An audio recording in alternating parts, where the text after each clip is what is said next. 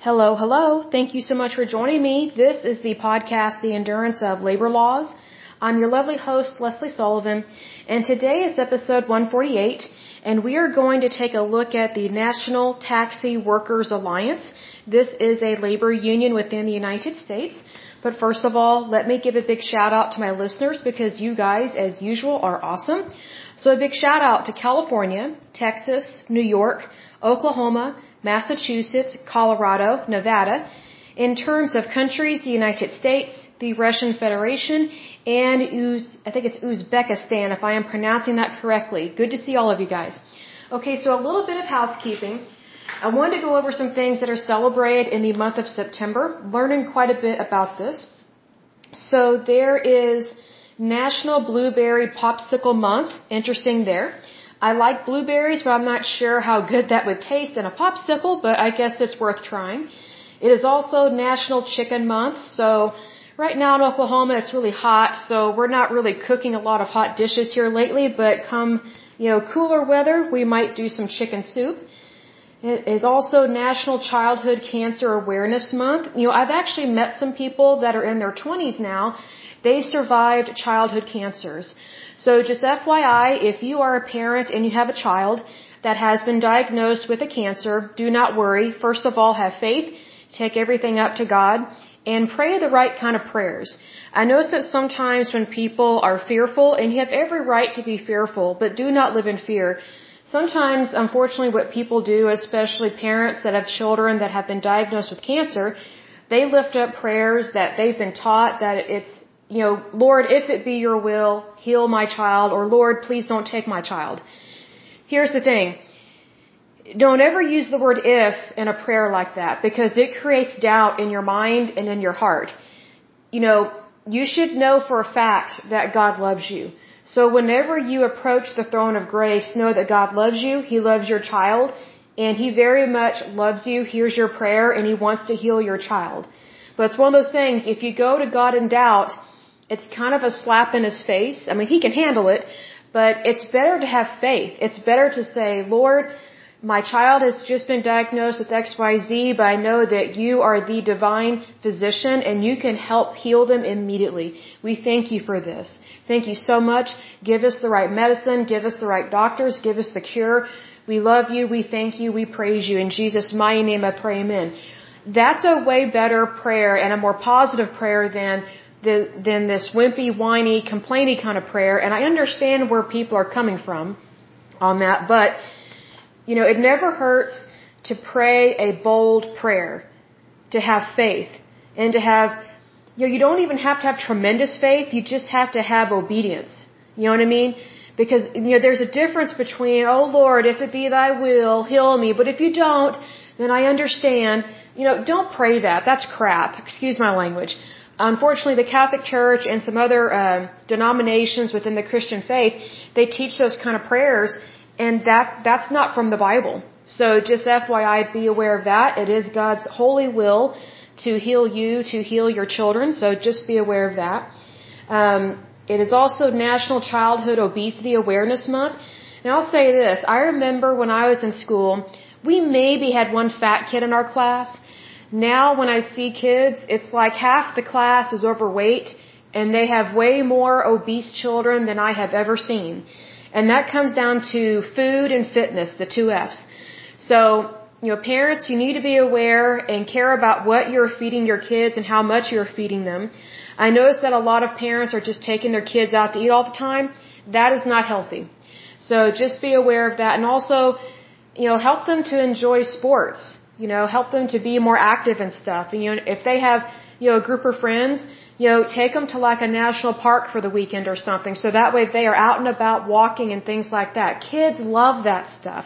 They love it. And plus, you know, because kids are young and they have a really high metabolism, they can easily burn off that fat really quick. So that's the, that's the blessing of being young, right? Always a good thing. So then it's also National Courtesy Month. Oh my goodness, we definitely need more courtesy in our country. I think people are still upset about COVID-19 and they're walking around just kind of in this slump. I think the country being locked down for as long as it was Some states were locked down longer than others, but I think when you do that, and there was a good reason to do so, I'm not doubting that. But, you know, Americans, we're not used to handling cabin fever, as they say. You know, pioneers and settlers and, you know, people way back in the day, you know, they were used to being alone for long periods of time. We're not used to that. We are a very, I think, hyperactive society, and I think that came to bite us in the rump, so to speak. So, please be aware that some people need a break and they need to be uplifted, you know. They, they may be walking around still feeling loneliness and maybe you know, have a little bit of depression because they haven't quite recovered from what happened with COVID-19. You know, maybe their business took a hit financially, you know, those kinds of things. First of all, what I would do is I would lift those up in prayer because I look at it this way. You know, some people think they cannot go to God with their requests because they don't want to be seen as complaining. Here's the thing. When you pray to God, it's not how to describe this? Your complaint becomes a request because you're taking it up in prayer. Now just be sure to not be a Debbie Downer, you know what I mean? Like it's one thing to open up your heart and just say it like it is, and I've had those moments where I have cried in prayer, but I know that I feel better afterwards. If you are in a bad habit of complaining and never seeing the good in life, then not only will you complain in your prayer, but you won't feel better after you've prayed or after you've cried or after you've, you know, gotten that off your chest because you haven't laid it at the foot of the cross. See, that's what it means to cast your cares onto the Lord. You, you will know when you have not truly cast your cares onto the Lord because you will still be upset. You will still be angry. Whereas if you have truly cast your cares onto the Lord, you will have given that burden to Him because that's how God wants to help you. You'll give me your burdens, I will give you rest. But if you don't give him your burdens, then you will not have rest. So that's kind of how that works with, I shouldn't say it kind of, that is how it works. And so I hope and pray that, that that helps a lot of people because I think there's so many people that they don't know how to pray. And, you know, I'm speaking from experience on this. I was not taught how to pray. And then when I was taught, it was not correctly. So it is one of those things that, yes, God loves you, but it's very important that, that we pray appropriate prayers and that we, we recognize that God is good. He is not evil. So just please recognize that because it's very important.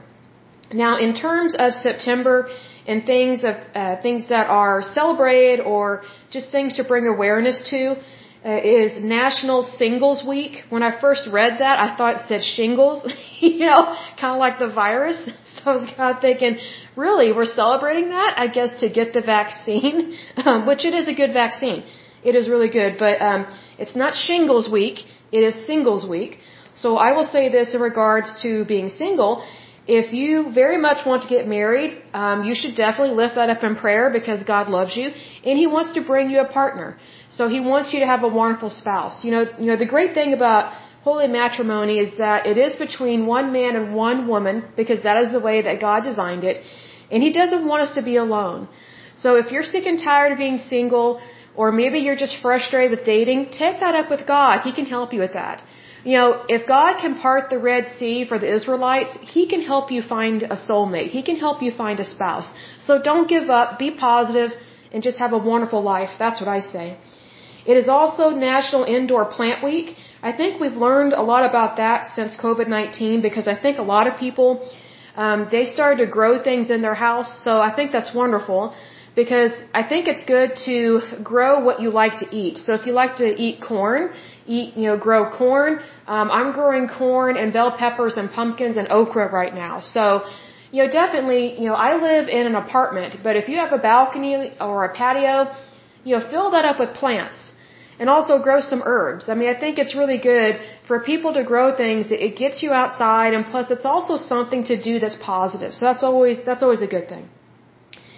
Okay, it's also National Surgical Tech Week. So the people that help surgeons out, that's good. It's also National Security Officer Appreciation Week. So I am appreciative of security officers. I will say this in that same token.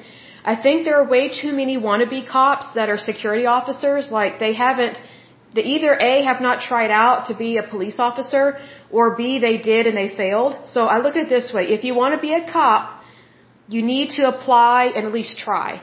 If you have failed a couple times at becoming a police officer, then maybe you need to look in a completely different area for a profession because it's always kind of scary for women whenever we meet uh, security officers that are wannabe cops and they're trying to act like a cop, but they're not one.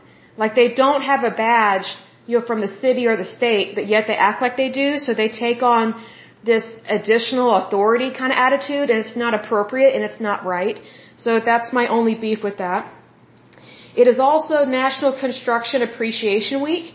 I think that's a wonderful thing to look at because we have a lot of construction work that takes place here in Oklahoma. It kind of comes and goes in terms of building houses because sometimes we have a housing boom, other times it's it's pretty low and slow.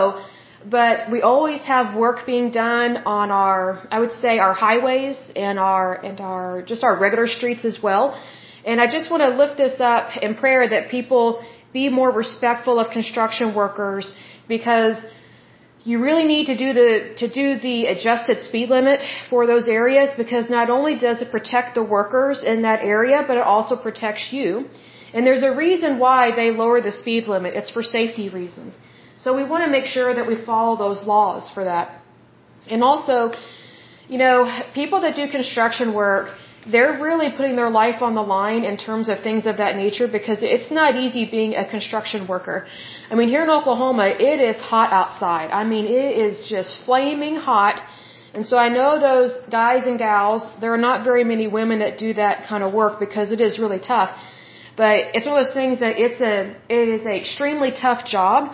So please just be appreciative of the people that do that line of work because they don't have to do it, but they choose to do it. Um, in terms of things that are celebrated on specific days, we got a little bit behind. So on September 15th, it was International Day of Democracy. That is a wonderful thing to celebrate because it is only within democracy that you are truly free.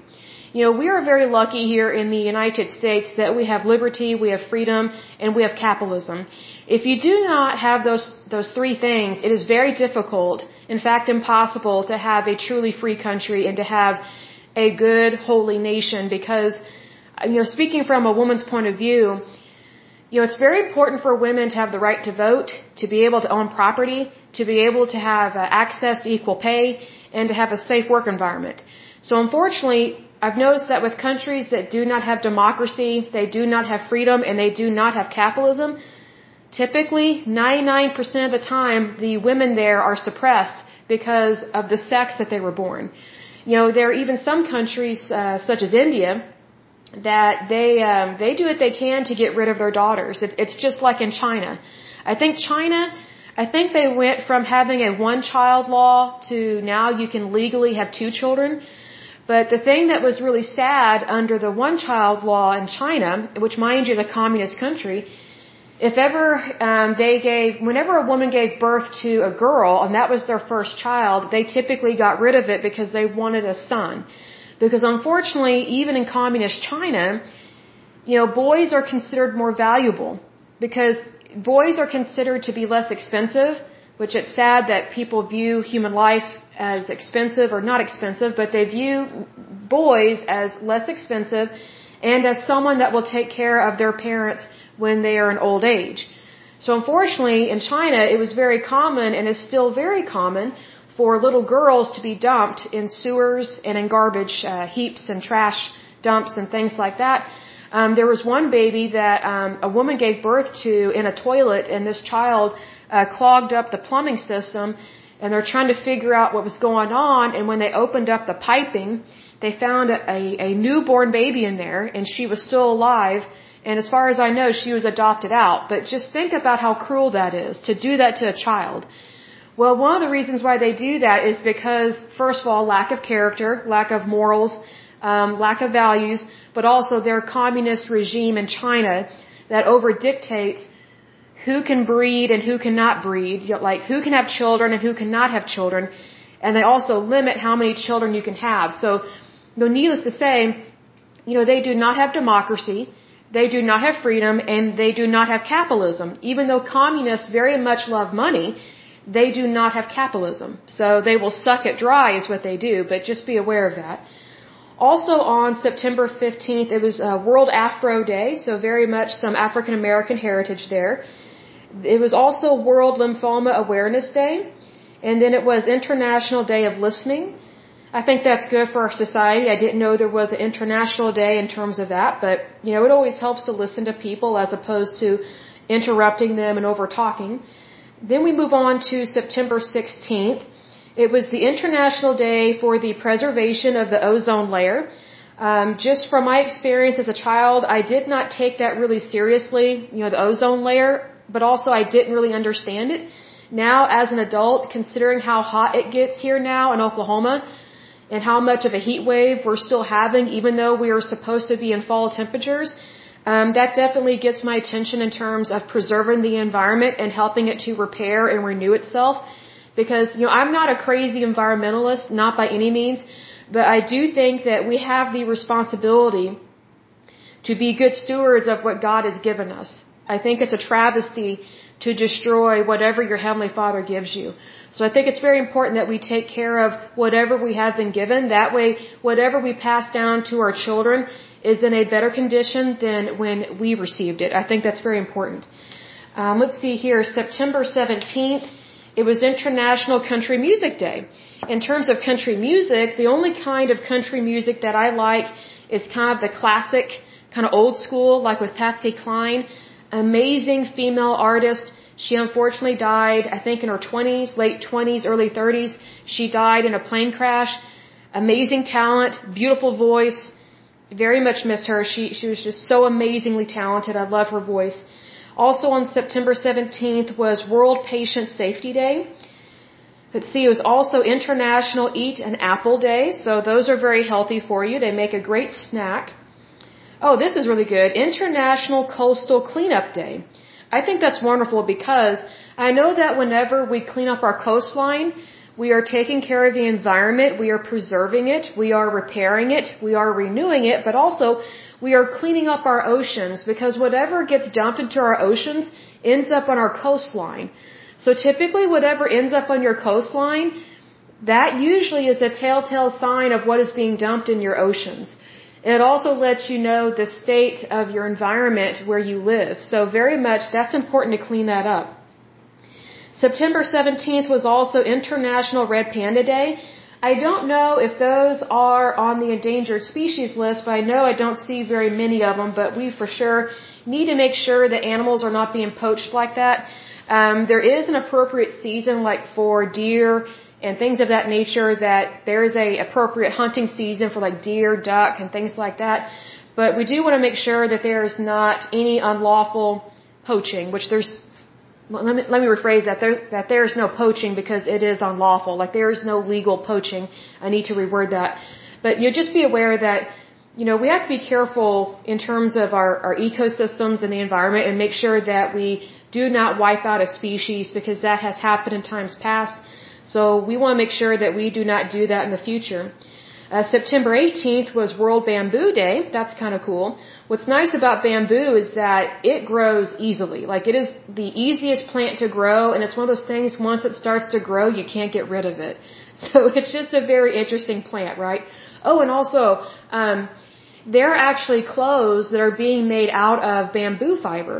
And I didn't know that they could do that, but I actually have some socks that are made out of bamboo and they are the best socks ever. They absorb sweat really well. They don't rub your feet. So if you see bamboo socks, get you some. They are great. I actually like them better than cotton. Cause you know what's interesting is that whenever I go to the store and I, and I get some socks, it's very hard to find socks that are 100% cotton. They usually have nylon or polyester or something in them and they, they don't have that good, it's called wicking technology.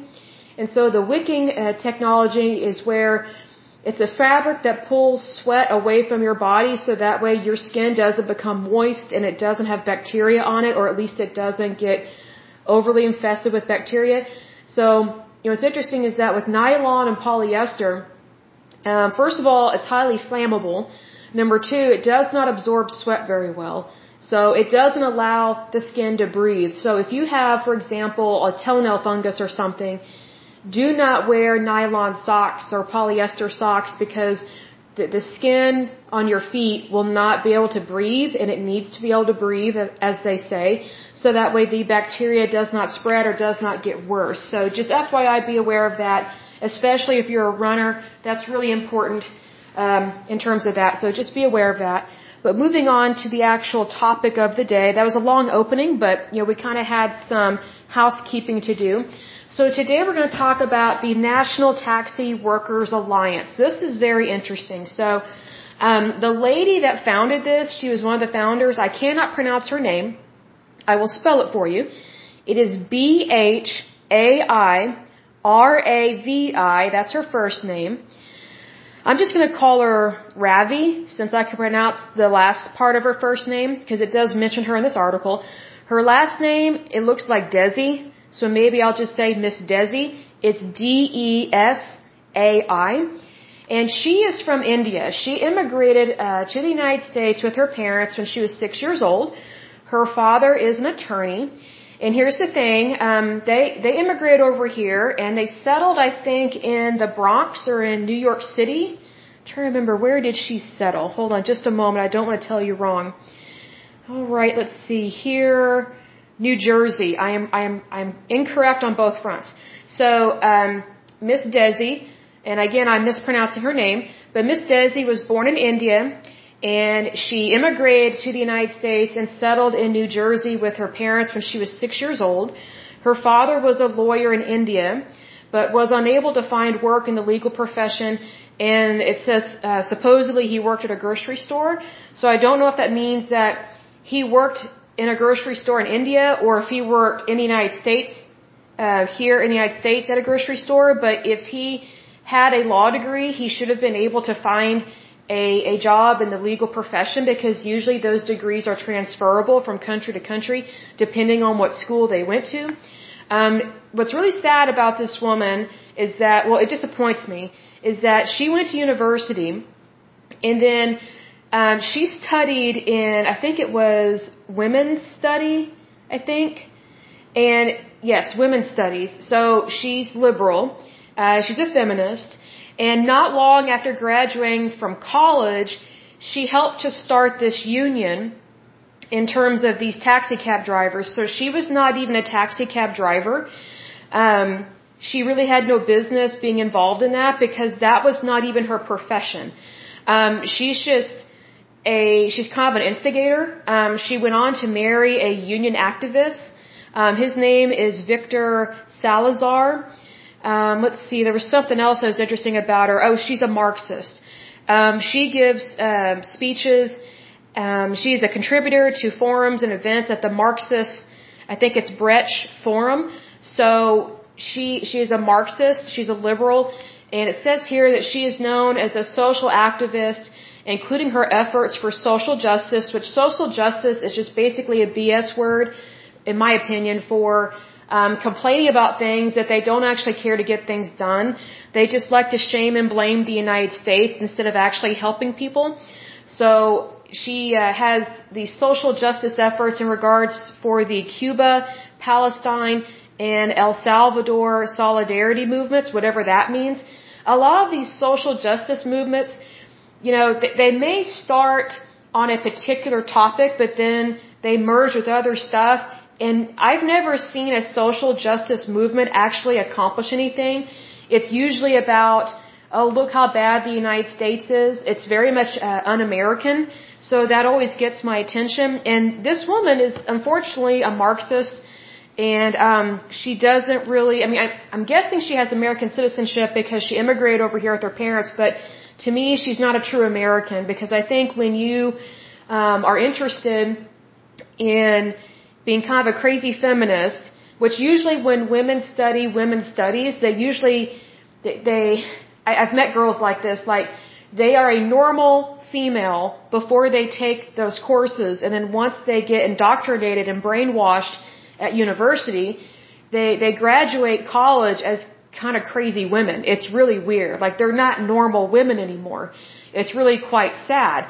So I'm not surprised that that she that she started a labor union that has nothing to do with her employment whatsoever because she studied basically how to be a troublemaker in her in her women's studies. So that's very disappointing to me because I think there are a lot of women that are misguided and I don't mean that in a sexist way, it's just that sometimes women they get on this bandwagon of stuff that's geared towards the feminist, and then they totally miss the mark on helping people in a in a appropriate manner. See, to me, it was not appropriate for this woman to help found um, this labor union because she's not even a taxi cab driver. She has nothing to do with that profession whatsoever. So she's just causing problems. I mean, yes, these taxi cab drivers have, have a, have a purpose, they have a point in their founding and what they want to do, but, you know, their labor union is very unique in that it's for independent contractors. It's not for regular workers.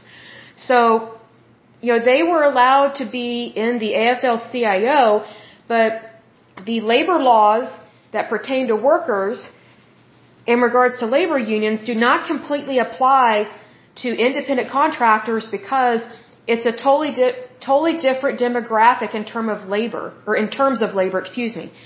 So it's kind of like she's barking up the wrong tree. And I can see why because she's a, Mar- a Marxist, a feminist, and she's not really pro-America. Because whenever someone is a Marxist, it very much reminds me of how we have looked at other labor unions in times past and quite a few of them are started by either Marxists or anarchists. And so they very much are not for the United States, they are against the United States. So they're troublemakers. But here's the thing, they latch on to a cause that actually has a purpose and a point. And they, and they latch on to something that, you know, 90% of Americans to- totally agree with. But they spin it into something that is not pro-America. See, that's the problem with this. So let's go ahead and dive in just a little bit deeper to this. So this particular labor union, again, is the National Taxi Workers Alliance, also known as NTWA. It was founded in 1998. It's headquartered in New York City, obviously because that's where a lot of these cab drivers are. It only has one location in terms of countries. It is in the United States. So this is not an international labor union, thank goodness. Um, the one of the founding members is this Miss Desi lady. It, they have affiliations with the AFL, CIO. And let's see here, they have, try to see here, it says the union is made up of 200,000 taxi workers operating 100,000 vehicles serving 1 billion riders per year. Now here's the thing.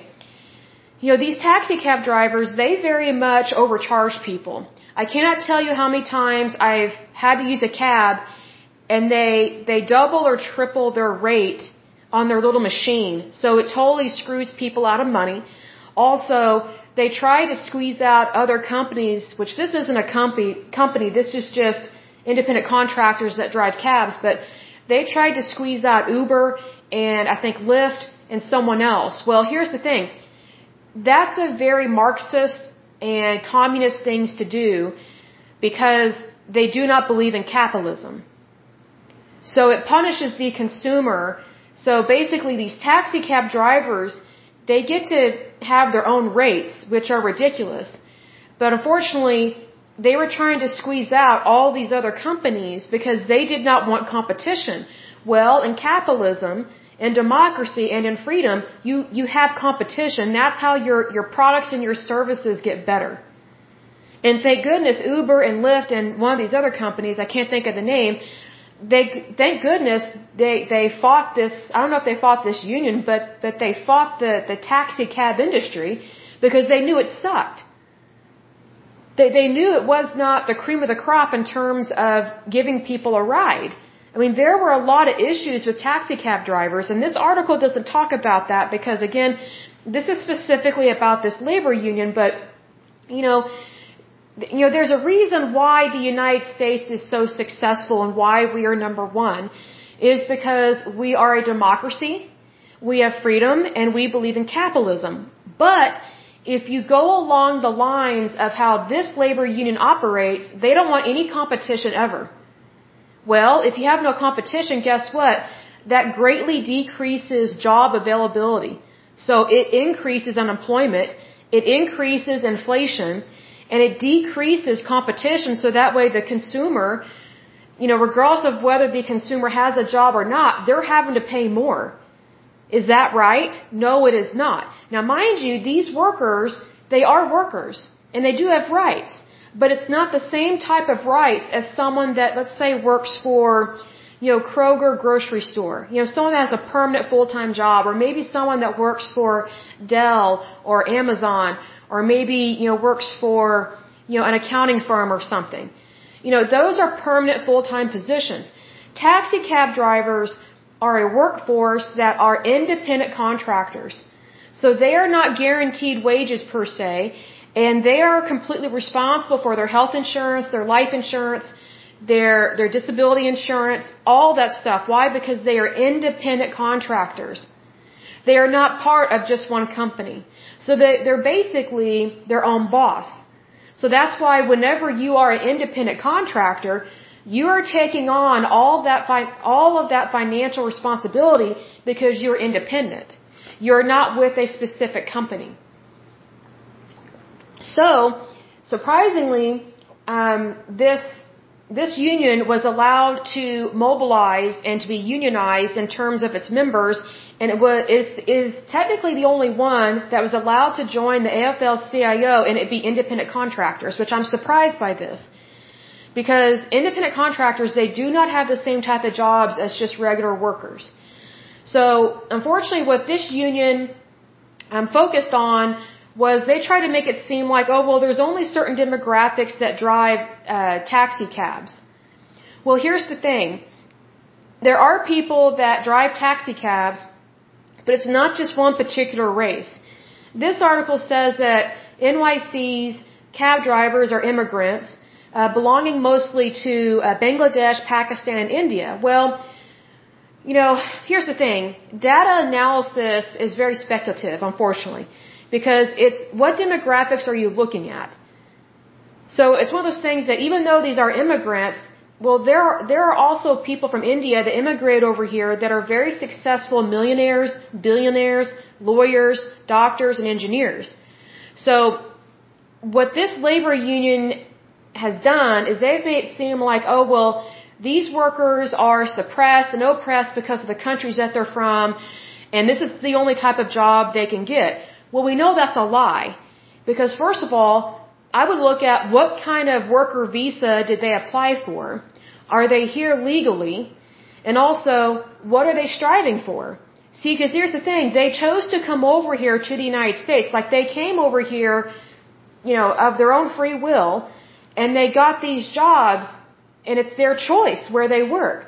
If they want a better paying job, then they need to have the credentials for that job and they need to update their resume and they need to apply to those jobs.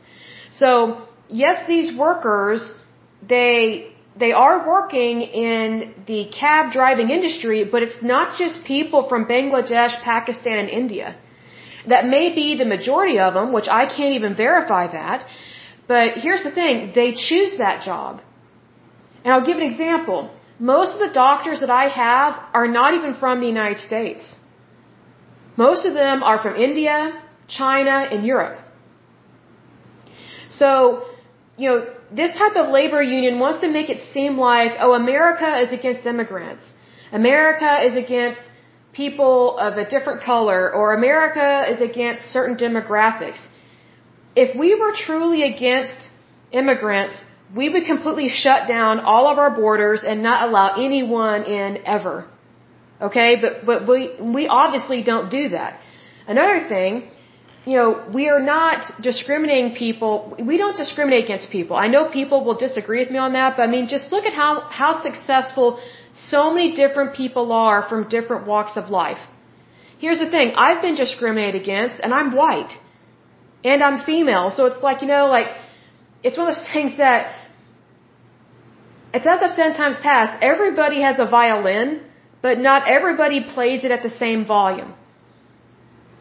See, whenever someone discriminates against me, I don't go, oh, that's a, you know, that's a lawsuit or, you know, I don't just go on a rant and like try and find a lawyer or something. You know, I choose to do business with people that do not look down on me. If someone is discriminating against you, it's more than likely just against you and they're, they have some stupid reason for it. I don't agree with it, but there are some people, and I'll give an example. Like I've met some African Americans over the years that, you know, they think that because they were discriminated against by a white person that all white people discriminate. That's not true.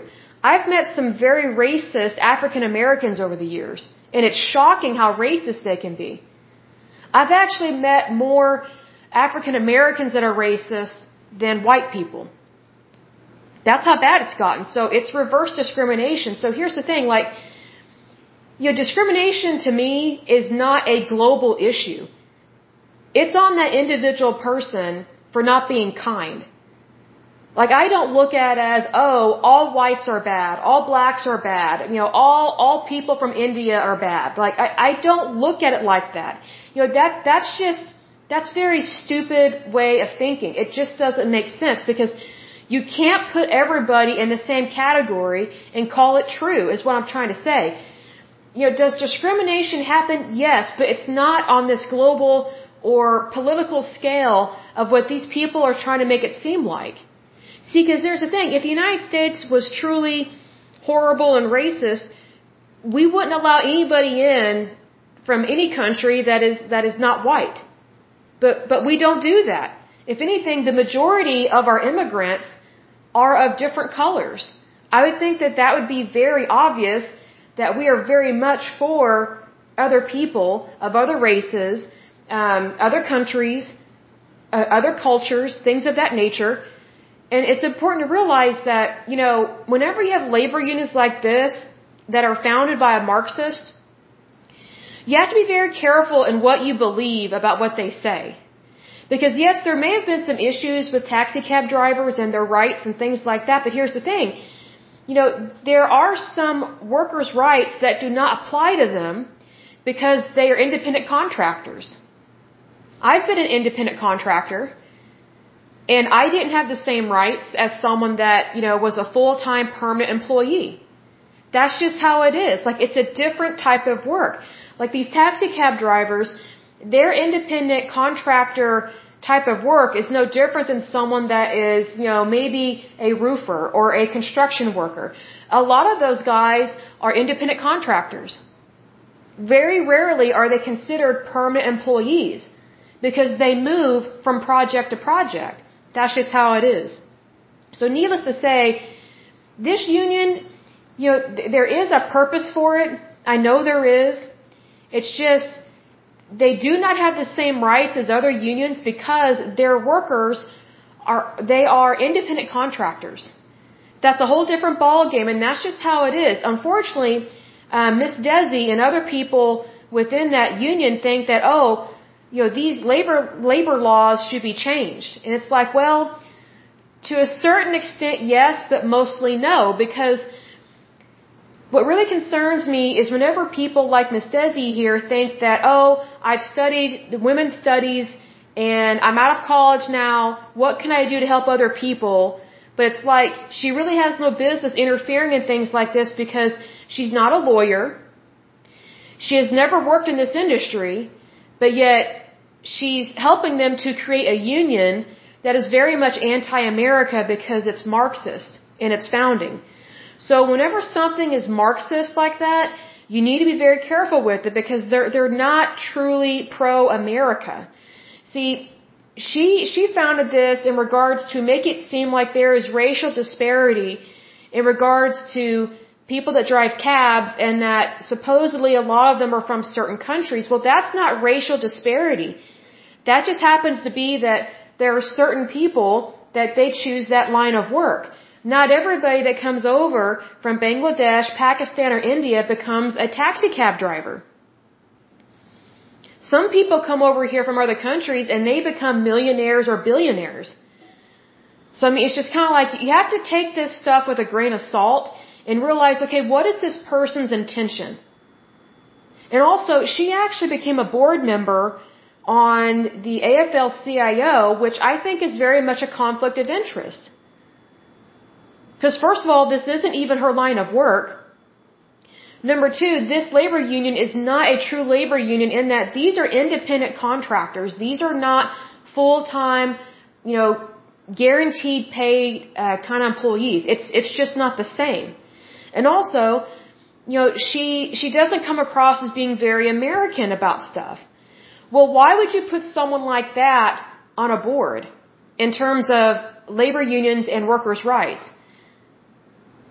See, to me, that, that's already a, a disgruntled worker, first of all, and someone that's very jaded and doesn't understand our industry here. I mean, if she really wants to do a lot of good work, I think she should go back to India and help stop this movement that's going on over there where if people don't want a little girl, they have been aborting a lot of their little girls over there in India because they just want boys.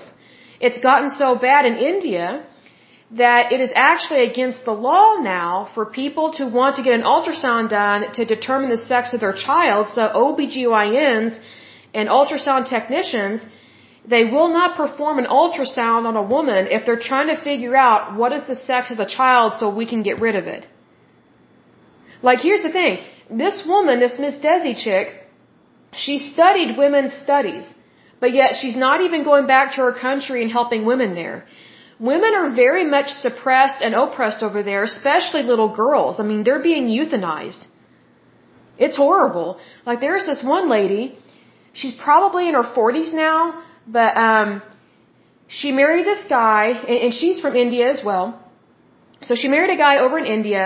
Her mother-in-law was a total witch, was horrible to her, and um, this woman, she married a guy that was pretty much a mama's boy, would not stand up for her, would not stand up to his mother. Well, this woman became pregnant, and they forced her to get an ultrasound done to see what is she pregnant with because they only wanted little boys. Well, they found out that she's pregnant with twin girls. Well, they tried to force her to get an abortion. She refused. She tried to run for her life, and the mother-in-law threw her down a flight of stairs, tried to get her to miscarry. This woman got away from her husband and from her evil, wicked mother-in-law. And she divorced her husband and immigrated to the United States and gave birth to two very beautiful twin girls. I mean, they're probably, man, they're probably either in middle school or high school now. But this is an ongoing problem. So here's the thing, this Miss Desi chick, getting back to this labor union, she studied women's studies, but she's not even helping women. She's not even helping little girls. I think she would be great at helping women over in India because India still has a problem with the caste system. Which for those that don't know what the caste system is, the caste system is where whatever whatever demographic you're born into, if you're born into poverty and let's say your family cleans toilets for a living, that's all you will ever be allowed to do because that's what society will tell you to do. You are not allowed to be more educated. You're not allowed to go to school. You're not allowed to move up to middle class or upper class. Whatever demographic you were born into, that's where you permanently stay, especially for poor people. I would think that this, this Miss Desi chick, since she claims to care so much about workers and about women, that she would hightail it back over to India and help the people that are very much oppressed over there with lack of women's rights, lack of equal pay. I mean, just, just lack of protecting an unborn child. And there's lack of workers' rights over there. It's really, it's really quite sad. But see, here's the thing. There's so many international people that come over here, whether they come over here when they're a child or as an adult, they don't care to leave the United States because they know they've got it good here, but yet they, they complain, and I could use different words, they complain about stuff that's not even their business here in the United States, and they're troublemakers. And they don't even come across as being a true American. So more than likely, this woman is a crazy liberal nutbag, and she's also a Marxist, which means she's really out there. Like she's a, far beyond liberal crazy. She's a Marxist. But see, here's the thing. Where did she get that ideology? She immigrated over here when she was six. And her dad's a lawyer. He doesn't talk about her mother very much. But then she went to college here in the United States, but she never went back to her country to help her people there that are being oppressed. See, I find that very interesting whenever someone claims to care about human life, but they're not even helping their own people. All they're doing is causing problems here in the United States. The United States is not a perfect country, but we are way better than India and China. Way better. Way better. I mean, it's just, it's shocking to me some of the things I hear about with India, but what's interesting is that there are so many people in the United States from India they have no desire to go back to India and help their people. They have no desire to go back and stop the caste system. They have no desire to stop poverty over there. They have no desire to stop disease. They have no desire to help them have a better healthcare system, which FYI in India, they have socialized medicine and it absolutely sucks. You know, what's interesting is that every country that has socialized medicine completely failed during COVID-19. So many of their people died because socialized medicine systems cannot handle severe outbreaks of any kind. And COVID-19 proved that.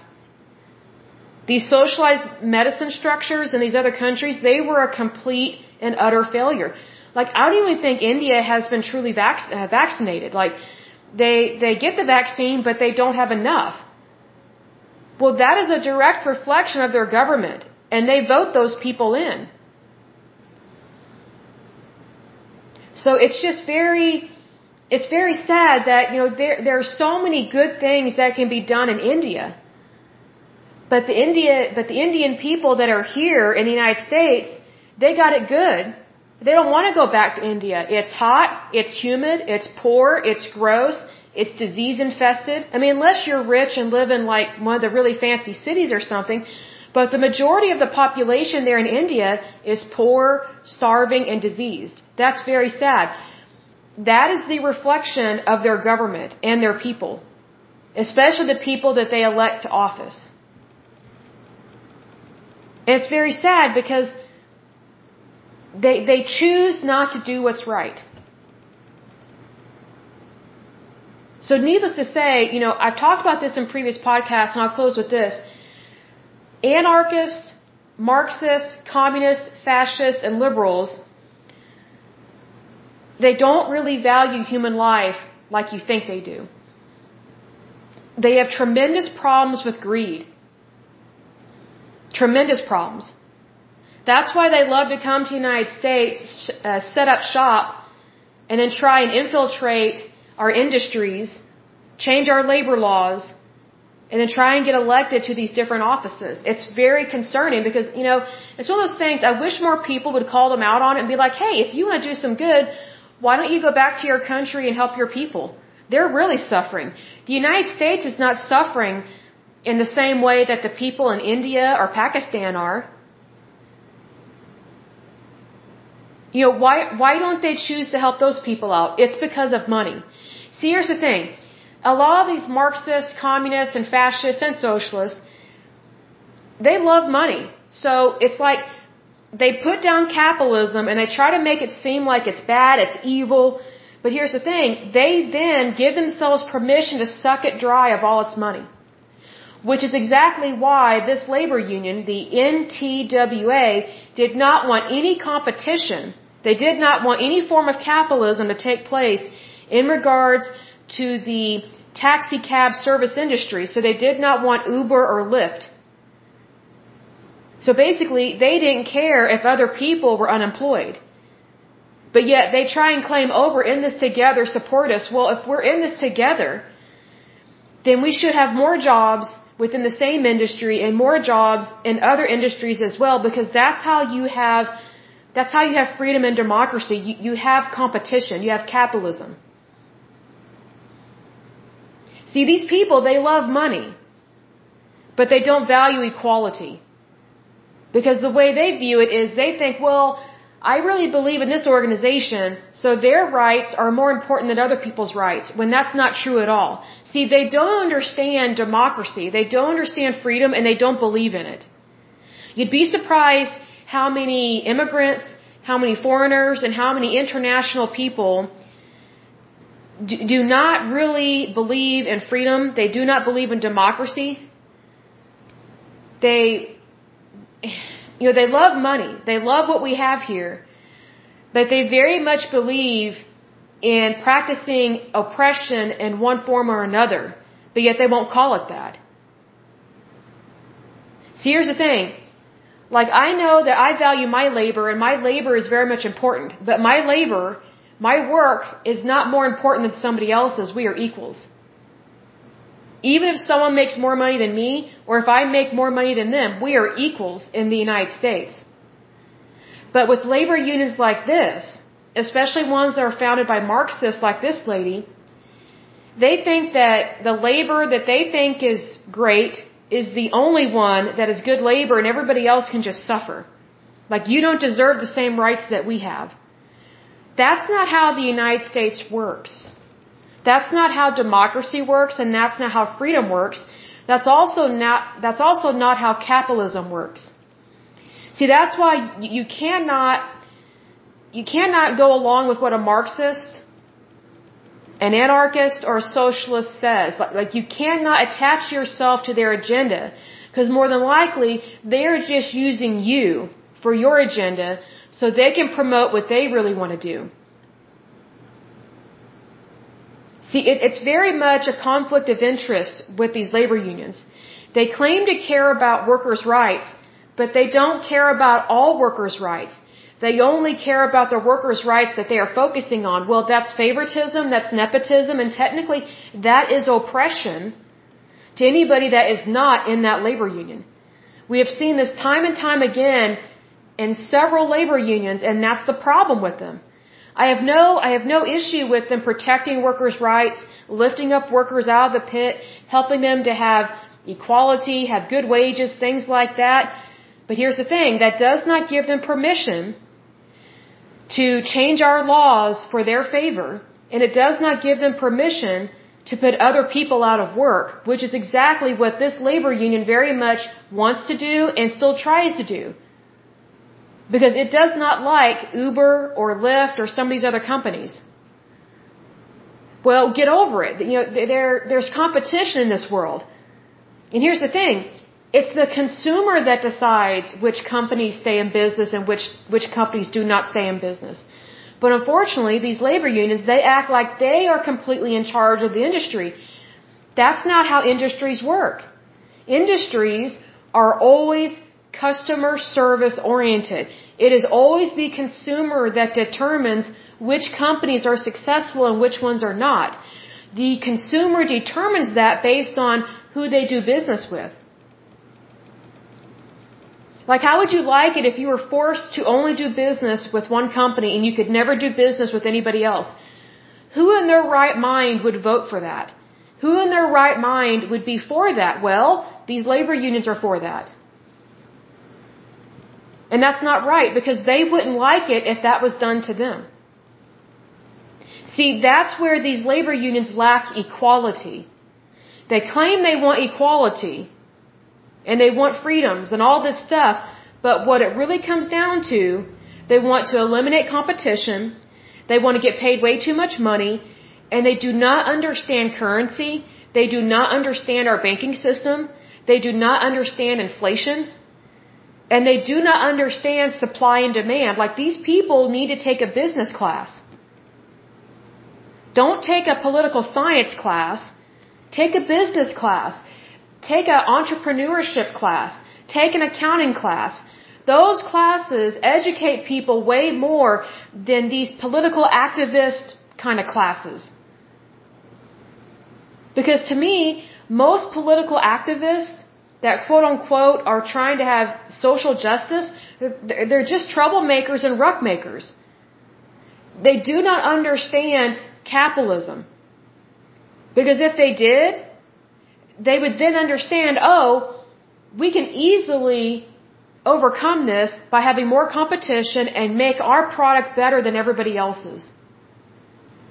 See, here's the thing: if you don't have, if you do not have competition, then your industry stagnates and your products get worse, they don't get better, like you don't have innovation.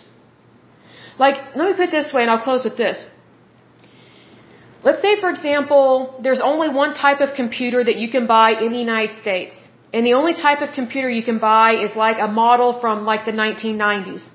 And that's all that is ever available.